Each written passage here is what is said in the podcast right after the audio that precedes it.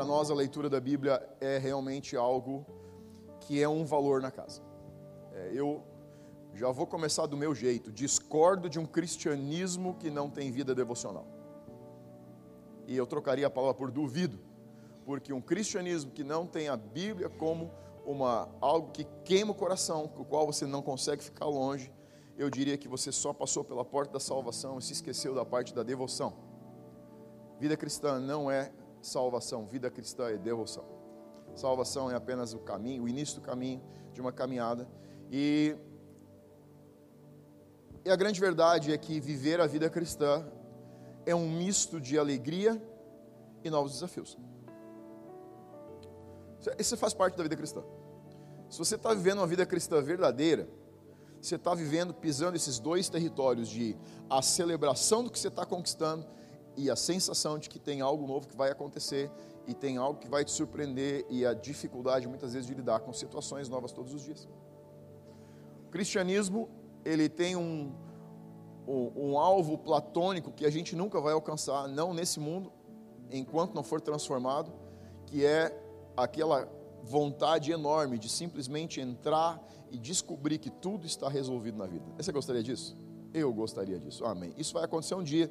Depois dos mil anos do, do governo de Cristo na Terra, a Terra vai ser totalmente transformada. Os primeiros, o milênio é uma fase de transformação na Terra, mas depois do milênio a Terra vai ser realmente aquilo que Deus planejou no Jardim do Éden. Então, nós não estamos no milênio, e não estamos depois do milênio, mas estamos ainda na fase, eu diria que nas últimas temporadas da igreja na terra. E, esse, e essa é uma temporada onde você vai ter que conviver com esse ciclo, com esse sistema bivalente de ter as suas vitórias, mas conviver com a sensação de que tem algo inacabado na sua vida. É o, é o sistema de aprendizado, é um sistema de ensino que Deus coloca à nossa disposição isso faz você, exige que você fique pisando esse território de transformação constante, mudança de mentalidade constante, desafios diários, exercitando a sua vida, desenvolvendo sua salvação. É onde você está nesse, nesse ecossistema que estica a tua fé todos os dias. Andar com Jesus vai exigir de você passos diários de transformação, de mudança, de arrependimento, de confissão, e você vai viver nesse extremo de decepção consigo mesmo e alegria consigo mesmo. Alegria das vitórias e decepção dos fracassos. Faz parte. Nós, como família, temos os nossos, temos as nossas celebrações, mas temos os nossos fracassos. Eu, como um pastor, eu, como um líder, eu, como uma pessoa, tenho e celebro os, as vitórias, a gente está celebrando vitórias como casa. E isso é uma celebração individual também, mas a gente também convive com essa dificuldade de olhar para os desafios, olhar para frente assim, cara, como eu gostaria de já ter passado esse, só que depois desse tem outro. E depois do outro tem outro, depois do outro tem outro, depois do outro tem outro. Isso faz parte da vida cristã. Isso faz parte. E a gente às vezes esquece de que isso é um ecossistema que foi criado para que a gente realmente viva uma vida com dependência de Deus. Por que você continuaria precisando de Jesus nessa vida se a sua vida tivesse resolvida da partir da salvação? O que, o que traria você para uma igreja? O que colocaria você de joelhos?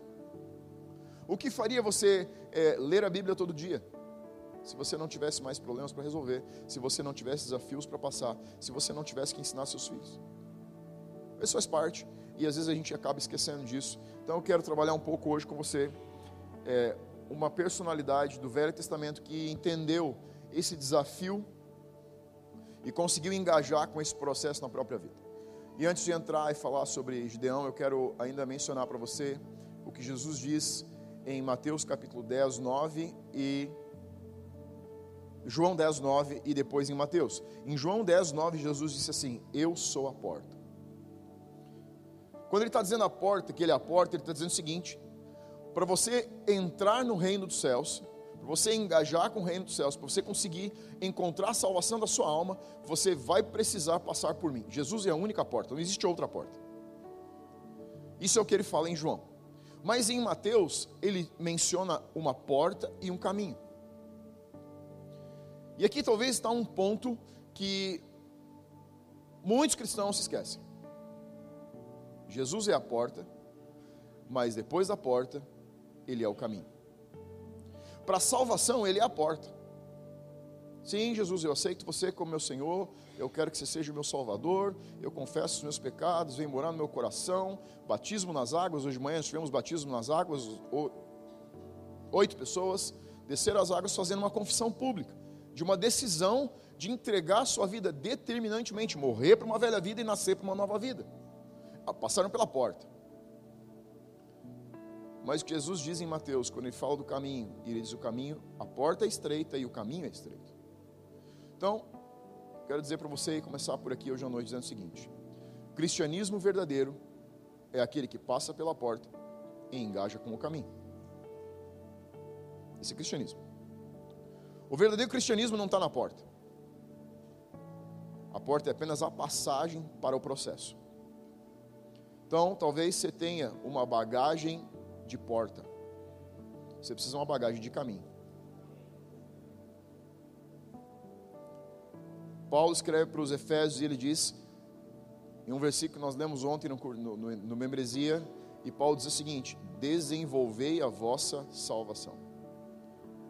Se, se salvação é um estágio total, se salvação é um evento final, por que é que Paulo diria para os Efésios: desenvolvam a vossa salvação? Isso é Bíblia. Se você lê plano anual, você começa a descobrir coisas que você não descobre sem ler a Bíblia. 48 pessoas que engajaram com a família, sabe o que eles entenderam? Essa família está trilhando uma estrada, está num caminho. E eles não querem ficar só do lado de dentro da porta, eles querem engajar no caminho com a gente, a gente está andando nesse caminho. Então, o que você tem que entender é que a salvação verdadeira, ela é um, uma passagem pela porta. Mas isso apenas te coloca do lado de lá da porta isso ainda não engaja você com o caminho. Engajar com o caminho é mais um, uma posição de escolha, é mais uma decisão que você tem que tomar na sua vida. E eu diria, não é uma decisão como a salvação, porque ele se torna um estilo de vida de decisões. O desenvolvimento da salvação é um estilo de vida de sims para Jesus recorrentes e consistentes. E não só um sim onde você está querendo fugir do inferno. Muito do cristianismo pregado por aí hoje, diz que você dizendo sim para Jesus está livre do inferno. Eu te diria que isso é uma verdade. Mas essa é a menor verdade sobre o evangelho da salvação. A maior verdade é que depois da porta existe um caminho. E você e eu, individualmente, somos chamados a trilhar esse caminho. Amém? Está fazendo sentido essa introdução? Então eu quero que você vá comigo agora para, se você tiver com a tua Bíblia, Juízes capítulo 6, senão a gente vai projetar aqui, você pode participar com a gente, pode ler aqui no telão. Então a gente tem esse cara chamado Gideão. Gideão é um dos juízes, dos primeiros juízes é, na temporada onde Israel ainda não tem um rei. Então a, o livro de Juízes da Bíblia, ele é a, a, a transição histórica de um tempo onde a nação sai de uma temporada onde profetas eram os guias da nação e é, sacerdotes e profetas, e ele está entrando em uma temporada onde é, Moisés e José lideraram como sacerdotes e profeta, e agora eles estão, a nação entra em uma temporada onde ainda não tem um rei escolhido por Deus, e Saul não foi um rei escolhido por Deus, foi um rei escolhido pelo povo. Então, ainda a temporada ainda, mesmo quando Saul assume como rei, foi uma foi atemporal, foi algo escolhido pelo povo, porque estavam querendo imitar as nações ao seu redor. O homem escolhido por Deus era Davi, que ainda não era nem nascido quando Saul já começa a ser escolhido para reinar. Ou... Então, estou só te colocando, situando você historicamente para você entender. O livro de Juízes que a gente está passando agora é essa temporada onde Deus levantava homens específicos e mulheres específicas para liderar a nação durante uma temporada. A gente falou um pouquinho, eu dei uma entrada na vida de Sansão na semana passada e hoje eu quero falar com você um pouco sobre Gideão, porque Gideão é esse cara que ele conseguiu entender e conseguiu engajar com o processo eu te diria que é uma figura muito clara para o Novo Testamento de um cristão verdadeiro. Um cristão que entendeu que a salvação não é um evento, mas a salvação é um estilo de vida. Então, Gideão é, é de uma família, Israel está dividido em tribos, são 12 tribos. As 12 tribos ainda se subdividem em pequenos ou menores clãs, que são homens que têm liderança sobre vilas ou cidades. E Gideão é o filho de um sacerdote não um sacerdote levita, mas um sacerdote que assume o sacerdócio da sua, do seu clã, é, administrando um deus pagão. Então ele traz um deus pagão para dentro da sua casa, para dentro do clã, e o pai de Gideão é esse cara que é esse sacerdote. Sacerdote no sentido de que ele tinha dado um espaço na casa para que fosse edificado um altar e fosse levantado um poste ídolo. Poste ídolos eram. Se, se você assistir, eu assistia com meu avô, amava assistir filme de faroeste. Você tinha os totens. Sabe o que eram os totens dos índios? Era mais ou menos isso. Esses deuses pagãos eram edificados totens para eles que tinham fisionomia de rosto, tinham uma parte que seria uma representação desse Deus que era ali nessa, nessa, nessa, nessa família, era Azerá, que era um Deus pagão. E Gideão está dentro dessa família e Israel está justamente numa temporada de muita mistura, de muito paganismo, muita adoração a, a deuses pagãos, muita prostituição cultural. E Gideão então, já é um homem formado nessa época, ele tem família. E o que acontece é que cada vez que Israel se afastava de Deus e começava a adorar esses deuses, Deus liberava as nações ao redor para começar a oprimir Israel. Então, a opressão causada por exércitos inimigos invadindo a terra, colhendo as colheitas deles, matando os animais, roubando, levando as mulheres, assassinando os homens, era uma forma que Deus tinha de lidar com o afastamento e o esfriamento da nação. E, e, e, se você já conhece Jesus há algum tempo, você deve ter tido algum contato com um Deus juiz. Você deve ter ouvido falar, não, olha, se você cometer algum pecado, Deus vai pesar a mão sobre você. Você ouviu isso? Hã? Quem ouviu isso? Ah, se você pegar, Deus vai te julgar e vai vir doença na tua família, teu filho vai morrer, você vai ter um, um cachorro que vai ficar doente. É isso, a gente ouvia essas coisas. De onde que vem isso? É uma imagem trazida para dentro do Novo Testamento que não é o Deus do Novo Testamento. Desculpa. Mas não é. Que é para pecar quando você quiser. Ah, talvez tenha consequências físicas, emocionais, mas é consequência do pecado. Não é Deus trazendo doença para a tua casa, não é Deus julgando a tua família, não é Deus trazendo culpa por causa do pecado. Isso, aí, isso é coisa do Novo Velho Testamento. Era como Deus tinha para lidar. E eu te provo que ele não lida mais assim porque existe o Espírito Santo. Em nenhum lugar da Bíblia diz que o Espírito Santo é julgador. Diz que ele é amigo. Então você tem um amigo que chega na tua casa, aponta o dedo na tua cara e diz assim: É porque você falou mal de mim, agora eu vou quebrar a tua cara. Isso é qualquer coisa menos um amigo. Aí ele vai sentar com você e vai dizer assim: Cara, você é um mala. Tinha você como meu melhor amigo, que você for falar mal de mim, para a menina que eu queria namorar. Você é um safado interesseiro, né? Você é um amigo. Mas ele não vai te agredir, ele vai sentar com você e vai dizer, cara, você está errado, você não pode fazer assim. Você não vai ter amigos desse jeito. Que, amigo é? Ele trata de um outro jeito. O Espírito Santo é o amigo do Novo Testamento, é o amigo da igreja de hoje, é o teu amigo, é o meu amigo. Ele não está aqui para te julgar. Ele está aqui para te aconselhar. Ele está aqui para fazer parceria com você. Ele consegue mostrar que você está em pecado, quando você sente tristeza no teu coração, parece que algo se aquietou dentro de você, você começa a conhecer um Deus que é bem diferente do Deus que te pregaram. Eu não sei como é que cheguei aqui, não sei como sair. Às vezes acontece. Mas vamos voltar para Gideão. Deixa o Espírito Santo de lado um pouco agora. Estou brincando, foi uma piada. Não vamos deixar ele de lado, não, Espírito Santo, se fosse uma brincadeira. Vai que ele fica triste comigo. Fica bem quietinho o resto do culto, eu estou lascado. Acabou o culto. Vai para casa. E eu sem ele não presto para grande coisa, não. Nem minha mulher me quer sem Espírito Santo. Ela já tinha, não queria.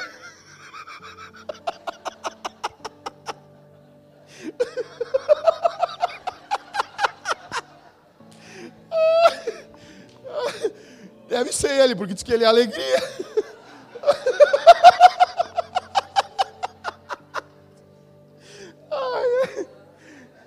legal se vez de pregar a gente contasse piada e desse risada. Mas meu repertório não é grande que chega.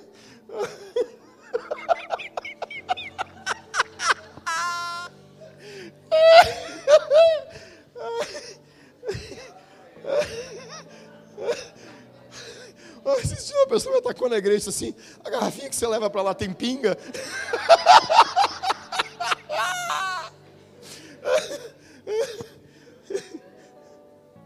Não, não é não. Cara, isso é piada demais. Deixa eu, deixa eu tentar de novo. Você sabe por que a gente é alegre, por que a gente ri aqui? Porque uma das manifestações do Espírito Santo é vinho novo. E eu não sei porque tem umas três semanas que tem gente tendo acesso de riso. Eu só não esperava fazer isso durante a pregação no meio do culto. Ah, mas tá bom, vamos lá. Essa aqui foi uma pegadinha das boas. Preciso conversar com o Felipe depois, depois disso. Bom, vamos lá, vamos tentar voltar para Gideão. E Gideão, então, é de uma família que tem um deus pagão como o deus dessa, desse clã. E essa é uma temporada onde Deus tinha liberado os midianitas, eram é, habitantes da cidade de, de Midian, para invadir Israel. Então eles vinham com grandes hordas de, de, de, soldados. A Bíblia, se você olhar lá em Juízes, você vai ver que eles vinham com um, um número enorme de camelos, de cavalos, de soldados, acampavam na entrada de Israel e se organizavam militarmente e simplesmente varriam o país de norte a sul, de leste a oeste.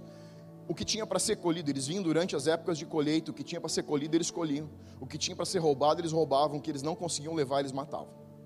Então, Israel, nessa temporada, quando chega a época de colheita, Israel foge para as montanhas e se esconde em cavernas.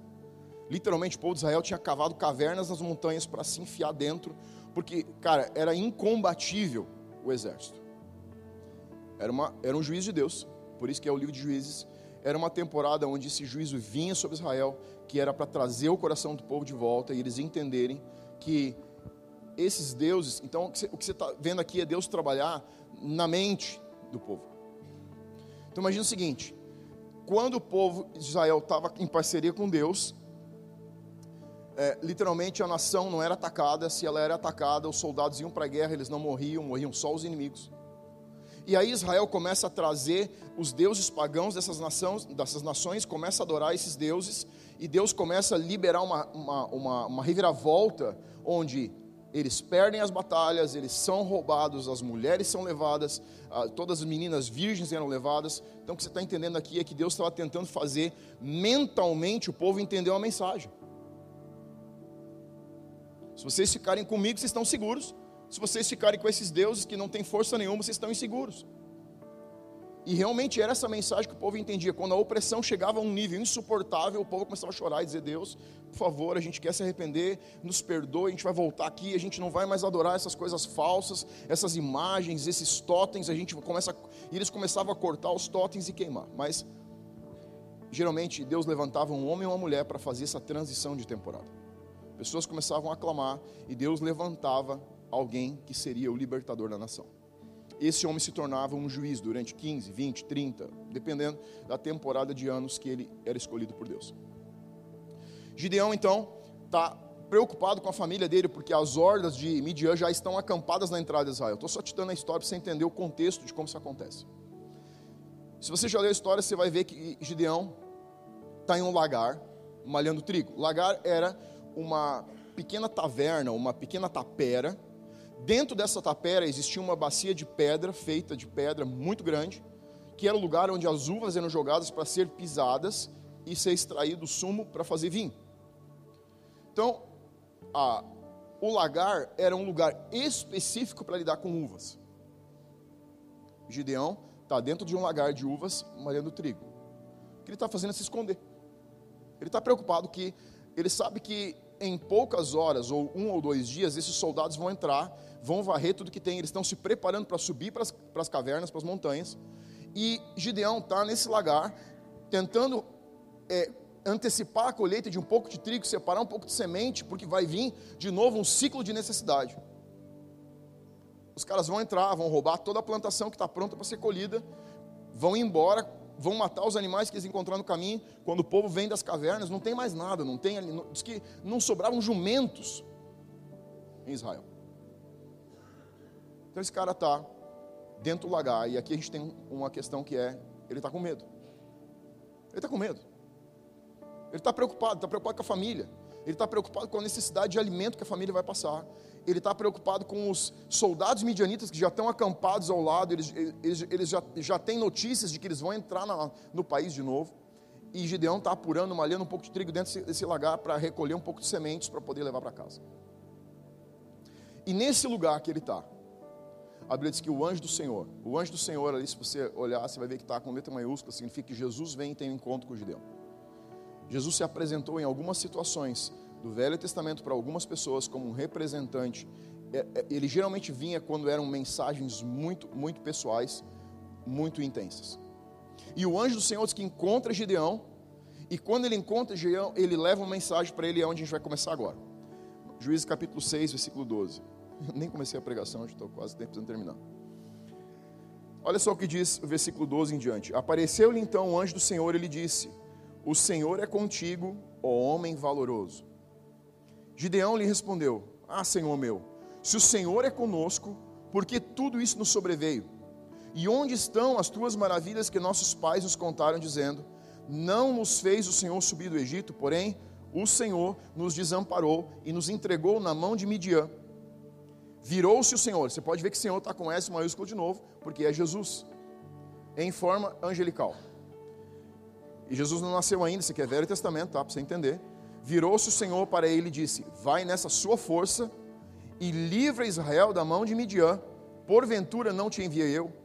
Replicou. Então, agora vem a réplica. Gideão responde para o anjo: Ah, Senhor meu, com que livrarei Israel? Eis que a minha família é a mais pobre em Manassés e eu, o menor na casa do meu pai.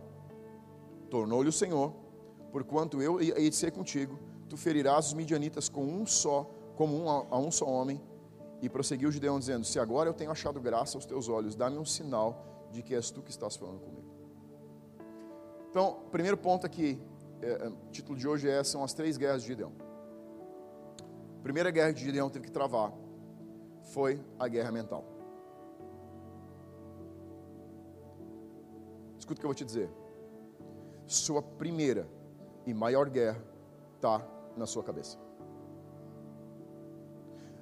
O anjo diz assim: Gideão, estou chamando você porque você vai liberar, vai liderar Israel para libertar o povo dessa opressão midianita. Você é um cara incrível, você é um cara poderoso, você é um soldado valente. Mas esse cara está escondido dentro do lagar, velho. Gideão começa a responder e diz assim: Deus, ou anjo, sei lá como é que ele se dirige exatamente, a gente tem só a tradução bíblica. Ele disse: A tribo a qual o nosso clã pertence é a menor tribo de Israel. Menor tribo significa menor poder militar. Menor tribo significa menos homens dispostos para a guerra. Menor tribo significa mais necessidade. Ele diz: Dessa tribo, o clã da minha família, o clã do meu pai é o menor. E aí ele diz mais: ele diz, dentro desse clã, o menor dos irmãos sou eu. O que você está vendo aqui é uma questão pessoal, com os pensamentos que ele tem sobre si mesmo, sobre sua família e sobre aquilo que ele pode fazer. A primeira batalha que você, como cristão, vai enfrentar para entrar nesse processo que é o caminho, a partir da porta, que é a passagem para o lado de lá da porta, é o engajamento para transformar sua mente. a maior parte das dificuldades da caminhada cristã é quando você quer ter vitórias sem ter a mente transformada. E as vitórias não são coerentes com uma mente que não pensa sobre si aquilo que Deus pensa sobre si mesmo. Você conseguir trilhar esse caminho de vitórias, você precisa não só engajar com o processo, mas você precisa engajar com a transformação da mente sobre o que você pensa sobre você mesmo. Pastor que eu tenho como uma grande referência ministerial, pastor Bill, ele diz: "O problema do cristão é aquilo que ele tem entre as orelhas". Vira para quem está ao teu lado aí. Diz assim: "O teu problema é o que você tem no meio das orelhas". É. Não, diz para ele de verdade. Sabe o que é o teu problema? O que você tem no meio das orelhas. Dá uma palpada para você ver o que você tem no meio da orelha aí. É isso, pega aí. O teu problema é o que você tem no meio das orelhas. O que você tem no meio das orelhas é o teu primeiro e maior inimigo para começar a engajar e começar a alcançar vitórias na sua vida cristã. Sabe qual é o problema dos cristãos? Eles não conseguem olhar para si mesmos como Deus olha para eles.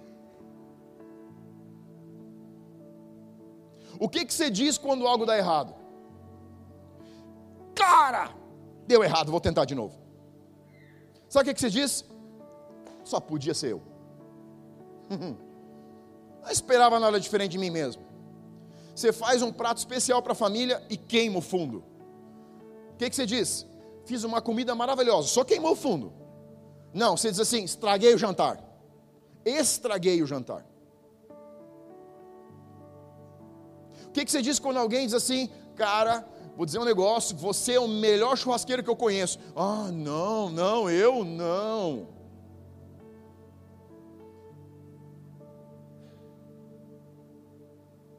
Que, que você diz quando a pessoa te olha e diz assim, você é uma pessoa incrível?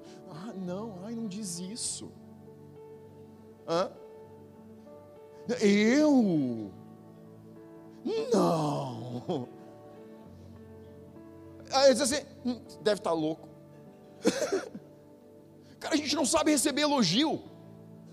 A gente não sabe honrar o que as pessoas conseguem ver de qualidades na gente.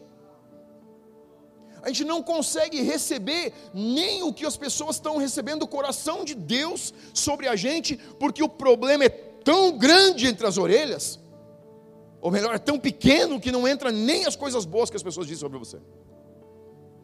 Você recebe uma palavra profética e você fica assim: ai não, isso, não, isso deve ter sido para a pessoa que estava do meu lado, eu acho. Hã? Você tá, eu estou sentindo uma pessoa aqui com dor de cabeça, você começa a procurar, não deve ser eu, deve ser outro. Nem receber uma palavra de conhecimento.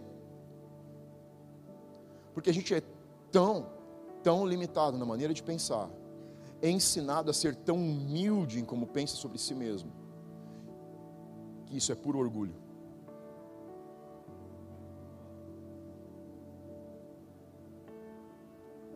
Sabe qual é o maior desafio que você tem hoje? Aprender a valorizar o que você carrega, o que você tem em Deus. Aprender a olhar para você mesmo a partir do que Deus diz sobre você. Você quer saber o que Deus diz sobre você? Pega a tua Bíblia e começa a ler o que Deus fala sobre seus filhos e você vai ver quão longe muitas vezes a nossa mente está do que Deus pensa sobre nós. Não, pastor, para com isso, eu sou um pobre pecador. Problema é a cabeça que você tem no meio das orelhas. A gente quer se relacionar com Deus julgador, porque não consegue se relacionar com Deus paterno. Você quer saber o Deus que você conhece? Observe o Deus que você usa para evangelizar. Porque você consegue comunicar o Deus que você experimenta. Você não consegue, você não consegue compartilhar um Deus diferente que você experimenta? Você sabe por que, que muito da carga que a gente tem sobre um Deus sentado em uma grande cadeira com uma roupa branca e um cajado na mão e olhos fulminantes? Porque foi o Deus que nos disseram que Deus é. Sabe o, o Deus que a Bíblia diz que Deus é? diz que Deus é um pai de amor. Mas você só consegue liberar o amor de Deus para outras pessoas quando você recebeu a revelação do amor de Deus para si. Isso é bíblico. Você não vai conseguir reverberar, você não consegue liberar, você não consegue comunicar, você não consegue evangelizar sobre um Deus de amor, se o Deus que você conhece é um Deus de juízo e cobrança. Porque a carga que você carrega é a carga que você libera. Bíblia. Jesus, como que você vê os mandamentos? Ele disse, sabe como que eu vejo? Deus acima de tudo, reino de Deus em primeiro lugar. Escuta, quando o reino de Deus vem em primeiro lugar, ele vem em primeiro lugar. E aí ele diz o seguinte: você amando o teu próximo como você se ama. Sabe por que você tem dificuldade de amar pessoas? Porque você tem dificuldade de dizer assim, cara, eu sou eu me amo. Isso não é pensamento positivo. Isso é revelação bíblica. Uhum. Quando você erra, o que você diz para si mesmo? É, minha mãe já dizia que eu não ia prestar para nada. Hum. Está rindo, mas eu estou falando a verdade. Não é só a sua realidade, não. Primeira coisa que você lembra é o que você ouviu lá com 13 anos, 11 anos, 15 anos, 8 anos. Quando dá uma discussão no casamento, você lembra do que alguém te disse lá. teu casamento não vai prestar para nada. Porque a última revelação que você tem de Deus sobre você é a boca julgadora de alguém sobre você. Você precisa conhecer um Deus que te ama e vai fazer você se amar, e isso vai fazer você amar pessoas. Porque Jesus disse: Você vai amar o teu próximo na medida que você se ama. Então, antes de te amar, eu preciso aprender a me amar. Se eu não me amar, eu nunca vou conseguir amar você de verdade. Porque não é por amor, é através do amor. E para ser através do amor significa andar em um caminho de amor. E para andar no caminho do amor, eu preciso estar no caminho do amor.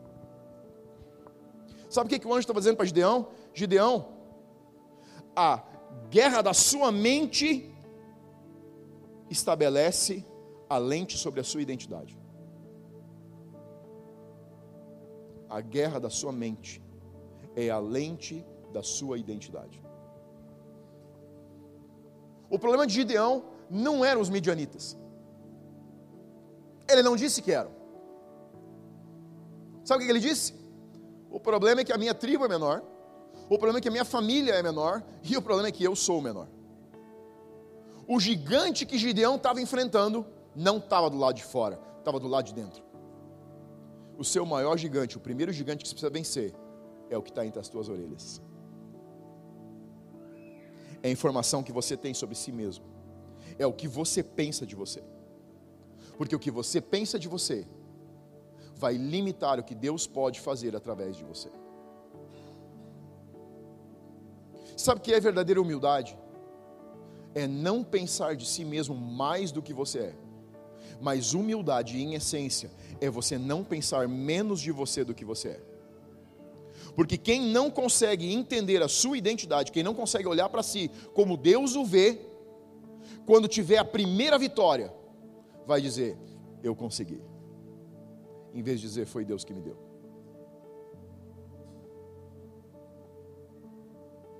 Antes de colocar Gideão no campo de batalha, Deus precisava fazer ele vencer o maior gigante que estava dentro da cabeça dele. Os limites que Gideão tinha eram as suas perspectivas. Ele nem disse, Deus, ou anjo, isso é impossível. São milhões e nós somos algumas, alguns milhares que sobraram. Ele não disse a gente não tem arma. Sabe o que ele disse? Minha tribo é menor, minha família é menor, eu sou menor. Isso aqui é simplesmente menos, menos, menos, menos, menos. Ele não conseguia ver que Deus estava chamando ele para uma parceria. Sabe por que você bloqueia diante dos problemas da tua vida?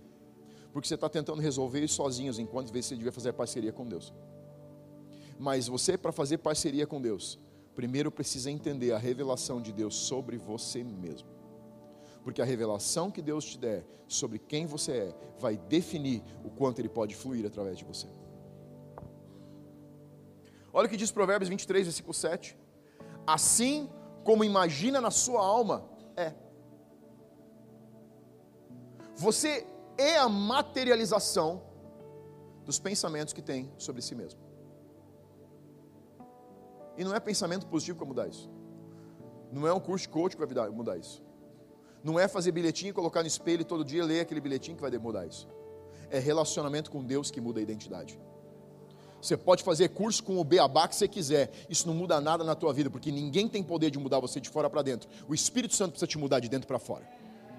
Porque se ele não te mudar de dentro para fora, você nunca vai ser ninguém. Você vai continuar a ser o mesmo que você pensa hoje. Nada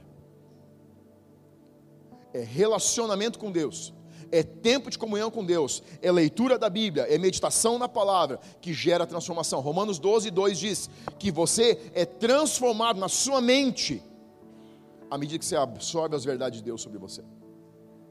É por isso que eu volto onde eu comecei hoje à noite. Eu disse: eu duvido de um cristianismo que não tenha a Bíblia como seu maior valor de vida. Porque se você não sente necessidade de ler a Bíblia, eu estou querendo me entender que cristianismo você está vivendo. Porque Paulo disse: desejem como crianças o mais puro leite que faz vocês amadurecerem. Verdades e fundamentos elementares da palavra são o leite que você precisa para ter revelações de Deus sobre ele e sobre você mesmo.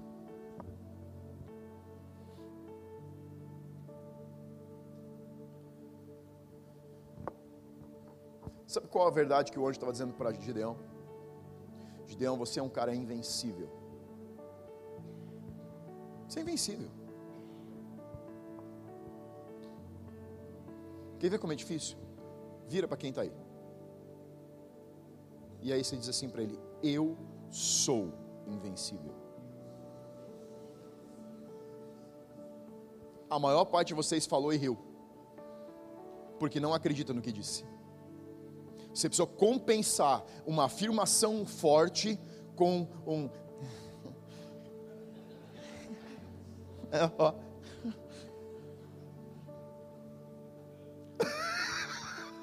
Eu tô meio piadista hoje. Né? Estão proibindo a comédia no Brasil, estou aproveitando meu último culto.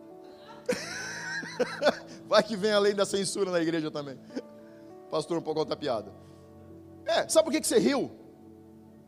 Porque a tua mente mandou uma informação de que a frase que você fez de afirmação é muito intensa e você não acredita nela. E aí você larga um sorriso atrás para trazer a afirmação para baixo assim, foi só uma piada. Eu estava brincando.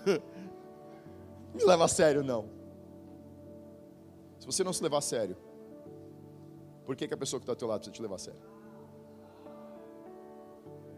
Se a pessoa que está do teu lado, que sentou do teu lado, que gosta de você, não te leva a sério, por que, que o diabo tem que te levar a sério? Engole essa. Que essa é boa de engolir. Por que, que os teus inimigos vão te respeitar se nem os teus amigos você exige o respeito deles?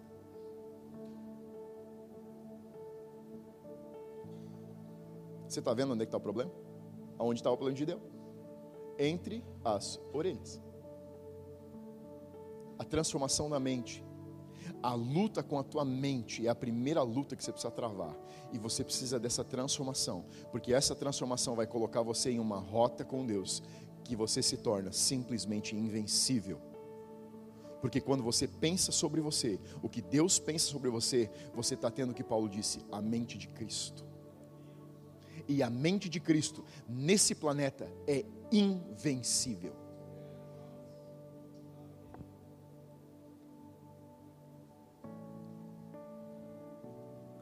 Segunda guerra que Gideão teve que travar.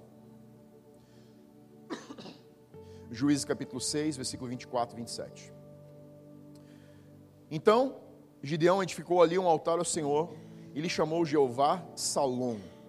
E ainda até o dia de hoje está o altar em Ofra dos abisreitas. Dá uma pausa aqui. Isso aí é muito legal. A primeira coisa que Gideão faz depois de começar a acreditar em si mesmo com Deus é levantar um altar de adoração. Sabe a primeira coisa que um cristão que tem a mente transformada faz? Ele se torna um adorador em essência. Porque não tem como você ter a mente de Cristo sobre si mesmo e não querer render para Deus de volta aquilo que Ele te deu.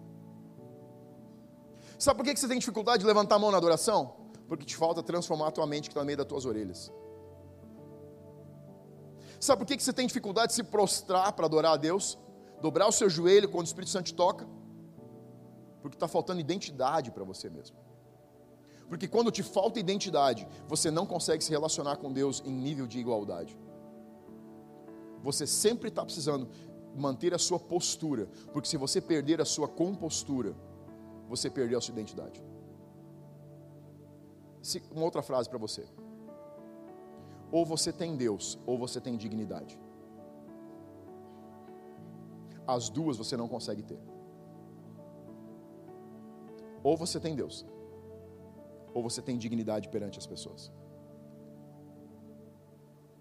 Se você tem medo de perder a sua dignidade, se você tem medo de desagradar o que as pessoas pensam sobre você, dificilmente você vai conseguir chegar num lugar de adoração verdadeira e profunda com Deus. Porque para entrar em um lugar de adoração profunda, você precisa entregar a sua dignidade. E se o teu encontro com Deus passar por um choro ranhento no meio de todo mundo. Você está disposto? Sabe quando você chora feio? Não é quando você chora, é quando você chora feio. Bigodudo e barbudo, que é tudo na vida menos chorar feio. Porque você fica preocupado se não tem alguma coisa lambuzada. É, é José? Está comigo, né? Amém.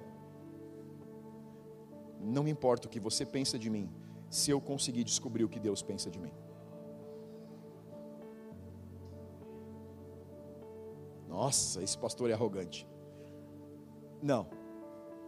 É que eu talvez esteja um pouquinho mais à frente no processo de saber quem eu sou.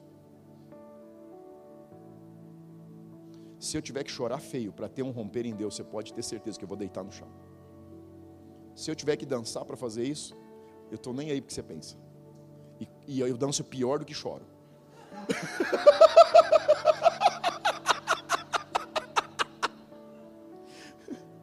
Se você acha que eu choro feio, você não me viu dançar.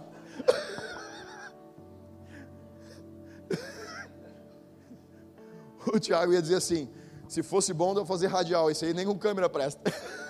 é o meu, é o meu estágio, cara. Não, eu não presto essas coisas. Mas eu daria tudo por mais um toque de Deus na minha vida.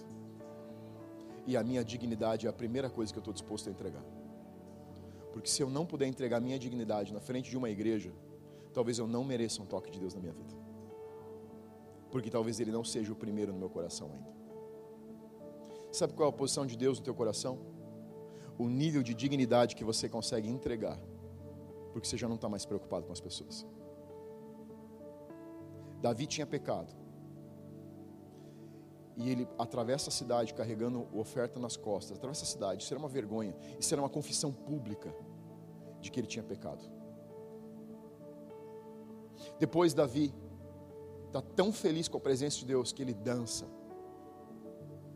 que a rainha diz assim: Você não tem vergonha de perder a tua dignidade no meio das pessoas? Ele tirou a veste sacerdotal para dançar. Isso significava descer a um nível de não ter nenhum reconhecimento diante do, do seu reinado. Sabe o que Deus faz? Torna aquela mulher estéril para o resto da vida. é melhor ser, perder a dignidade e ser honrado por Deus do que manter a dignidade e se tornar estéril espiritualmente para o resto da vida.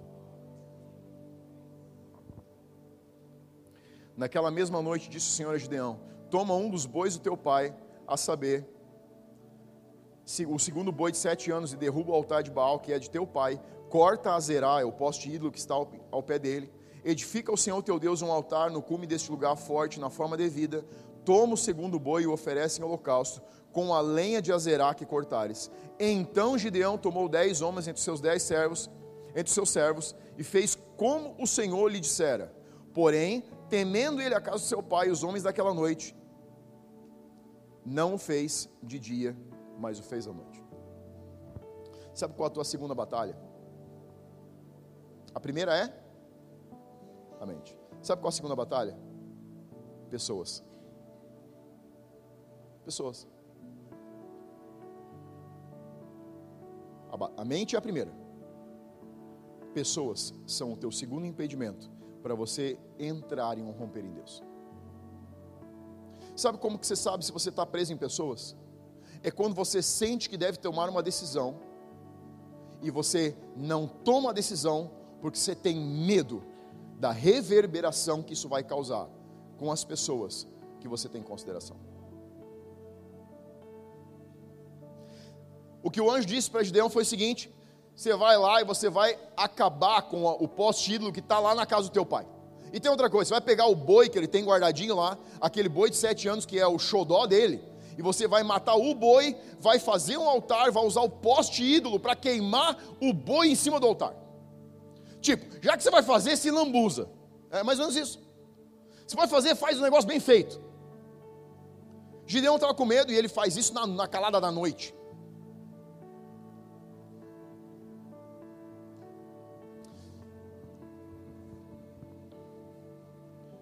Família e amigos podem ser a tua segunda guerra para você viver um romper em Deus. Se você não está disposto a sacrificar os ídolos da tua família para caminhar com Jesus, é porque você não está disposto por Jesus ainda. Pastor, eu, quero, eu amo tanto Jesus, eu quero tanto ver um romper na minha vida, mas assim, eu não sei como é que minha família vai reagir. Eu também não sei como é que a tua família vai reagir. A gente só vai descobrir depois que você tomar a decisão. Sabe, é, voltando, eu, hoje de manhã eu usei o exemplo, vou usar de novo. É a porta que está na tua frente e você não consegue atravessar, porque você não consegue dizer tchau para aquilo que está para trás do lado de cada porta. Tem mais cristãos parados de frente de uma porta do que engajados com o seu próprio caminho. A tua família, os teus amigos, as tuas companhias, que não querem entrar pela porta com você, podem ser o teu maior impedimento para você ter começar a ter uma revelação daquilo que Deus tem para você e para aquilo que Ele quer que você faça. Hoje de manhã tinha pessoas descendo as águas. E eu sei de pessoas que estavam lá que me disseram assim, pastor, minha mãe não está aqui e não sabe que eu estou me batizando, porque se ela, eu, eu tenho medo que ela faria se ela soubesse. Mas eu vou descer as águas igual. Sabe o que ele disse? Eu estou entrando pela porta, não me interessa quem vai entrar comigo, eu vou entrar por a porta. Sabe por que 48 pessoas fizeram membresia? Porque eles entenderam que essa igreja está num caminho e não só passou pela porta. E eles estão dizendo o seguinte: essa igreja está andando por um caminho que eu quero andar com essa igreja. Eu quero trilhar o caminho que eles estão trilhando. E isso significa dizer não para algumas coisas na minha vida. Quais são as tuas portas? Quais são os teus limites? O que é que você já sente que devia ter entregado para Jesus, mas ainda está barrando a tua decisão? Pastor, é minha família. Ou você fica com Jesus, ou você fica com a tua família. Ah, para você é fácil, tua família está contigo. Bate na boca antes de dizer. Porque você não sabe toda a história. Essa igreja existe. Porque eu tive que dizer não para os meus familiares. A igreja de Itaquara existe. Porque eu tive que dizer não para a expectativa de pessoas. Eu não estou te dizendo algo que eu mesmo não faço eu tenho autoridade nessa montanha, porque eu conquistei ela, estou olhando de cima para baixo. E estou te dizendo que depois que você toma a tua decisão, a tua vida muda. Mas você não vai conseguir arrastar todo mundo que você está querendo arrastar para o teu romper com Deus. Ele é teu. Ou você abraça o teu romper, ou você fica onde você está. E eu estou falando profeticamente para alguém hoje à noite. Que sente que devia ter tomado uma decisão, mas está retardando a decisão, porque não tem coragem de dizer não para vínculos familiares e vínculos de amigos. Vai comigo. Eu brinquei hoje de manhã, eu disse, essa porta não tem fechadura. Tem gente que passa a vida querendo espiar pela fechadura, mas não consegue abrir a porta e entrar. Sabe o que significa espiar pela fechadura? Significa ficar do lado de cá querendo que está do lado de lá. Isso faz teu coração queimar. Mas isso não te leva a um romper na vida. Talvez você está entrando meses por essa porta dessa igreja, mas você não tomou uma posição ainda. Talvez hoje seja a tua noite tomar posição. Gideão teve que tomar uma decisão. Ou ele ficava com Deus e via um romper da nação, e via um romper na sua família, via a libertação da nação, ou ele ficava onde ele estava. E aí, o que, que você vai fazer? Qual é o romper que você está limitando? Ah, pastor, essa palavra está desafiadora hoje e está bem boa. Essas são as melhores palavras, porque elas colocam você em uma posição onde algo pode mudar na sua vida as outras te mantêm onde você estava. Sabe por que você está vendo aqui? Porque a gente, você está vindo aqui porque a gente te desafia. Aham, você não gosta, mas não vive sem. é mais ou menos isso. Não dá para engolir, mas também não dá para ficar sem comer esse negócio. É mais ou menos isso. A vida cristã é assim. Essa é a verdadeira vida cristã. Ela desafia o teu sim e o teu não, porque cada sim que você dá para Jesus é um não que você dá para outra situação. Você não pode dar um sim para Jesus sem dizer não para alguma coisa, sem dizer não para alguém. Gideão estava agora numa posição, ou ele abraçava o negócio, queimava aquele poste de e ele sabia o que ia acontecer. Sabe o que aconteceu? No outro dia de manhã, bater na casa do pai dele. Ô, oh, Gideão derrubou o negócio ontem lá, queimou tudo e botou, matou teu boi. Manda ele para cá que a gente quer matar esse cara. Sabe o que, que o pai de Gideão disse? O sacerdote.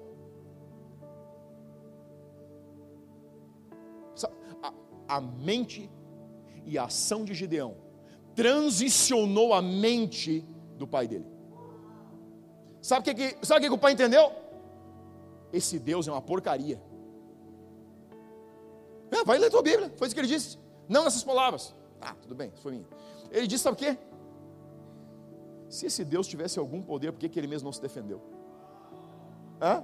O que, que era a mensagem que Deus estava querendo passar para Israel?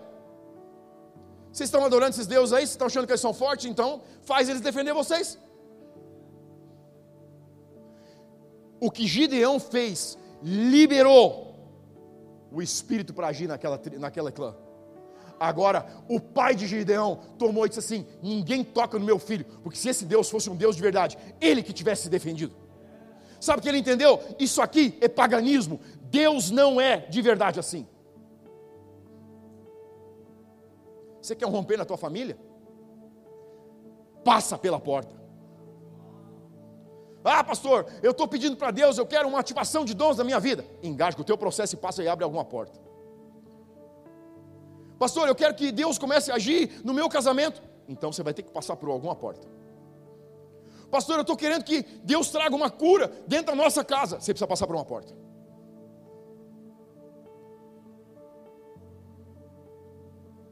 Eu vou usar, o Luciano está aqui, ó. O Luciano começou a vir sozinho. Passou pela porta. Fica de pé, Luciano. Quem veio depois de você? Fica de pé primeiro. Quem veio depois de você? Mas quem foi o primeiro que começou a vir? E o segundo? A Deia veio. Então senta. Não te mete, o assunto não é teu. Levanta a Deia. É. A Deia foi a primeira que começou a vir. Quem veio depois de você? A primeira que começou a vir com você, a primeira pessoa. Tá, então fica de pé. Você era, eu cheguei você nem é o segundo.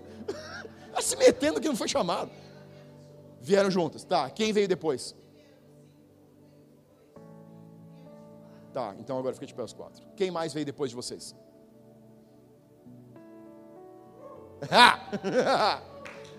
Você está vendo que é isso? Isso é quando alguém passa pela porta. Obrigado, pode sentar. Você sabe quem se batizou hoje? Fica de pé. Ah! Uma atitude de coragem libera um espírito de coragem. Você não pode dizer um sim para Jesus e não instigar um romper na sua casa. Você não pode dizer um sim para Jesus e não instigar um poder que começa a gerar transformação por onde você está indo. Você pode começar a vir sozinho, mas daqui a pouco você não está mais sozinho, está aqui a Ju. Quantos de vocês começaram a vir sozinho? Cara, a gente começou aqui com 30 pessoas. 30 pessoas. Hoje nós somos mais de 400, brincando. 30 pessoas. Hoje são mais de 400 e serão muito mais do que 400. Hoje nós já somos dois campos e seremos muito mais que dois campos. Creio que eu estou dizendo. O Espírito Santo não parou de agir, sabe por quê? Porque a gente está olhando para a próxima porta, estamos querendo derrubar ela já. Quem é que está comigo? A gente vai passar pela próxima também. E Gideão chega na sua terceira batalha. Posicionado para vencer. Versículo 33. Então todos os midianitas, os amalequitas, os filhos do Oriente se ajuntaram e passando o Jordão acamparam no vale de Israel. Os inimigos estão apostos, mas o Espírito do Senhor se apoderou de Gideão. Cara, isso aqui é incrível. Isso aqui é incrível. Sabe por quê? Porque isso aqui confronta a nossa maneira de querer que Deus faça as coisas. Não, pastor, eu estou assim, eu estou orando, eu estou pedindo uma direção de Deus. Eu sei que Deus vai fazer algo, e aí eu vou agir em parceria com Deus, Deus vai me mostrar algo. Primeiro Gideão teve que transformar a mente, depois ele teve que queimar o ídolo, e aí a Bíblia diz que o Espírito Santo se apoderou dele, o Espírito Senhor veio sobre ele. Espírito do Senhor não vai vir sobre você enquanto você não fizer a tua parte, meu filho. Não, não, não, pastor, eu estou esperando quando o Espírito Santo vier e ele vai me capacitar, eu vou fazer. Você vai ficar sentado esquentando o banco o resto da tua vida. Porque enquanto você não abraçar o que é a tua parte do processo, Deus não tem responsabilidade de fazer nada. Agora, o dia que você disser sim, e você meter a chave na porta, e você passar para o lado de lá, e você descobrir o que tem do lado de lá, Você está pronto para o Espírito Santo te ungir, para você começar a agir em parceria com Ele.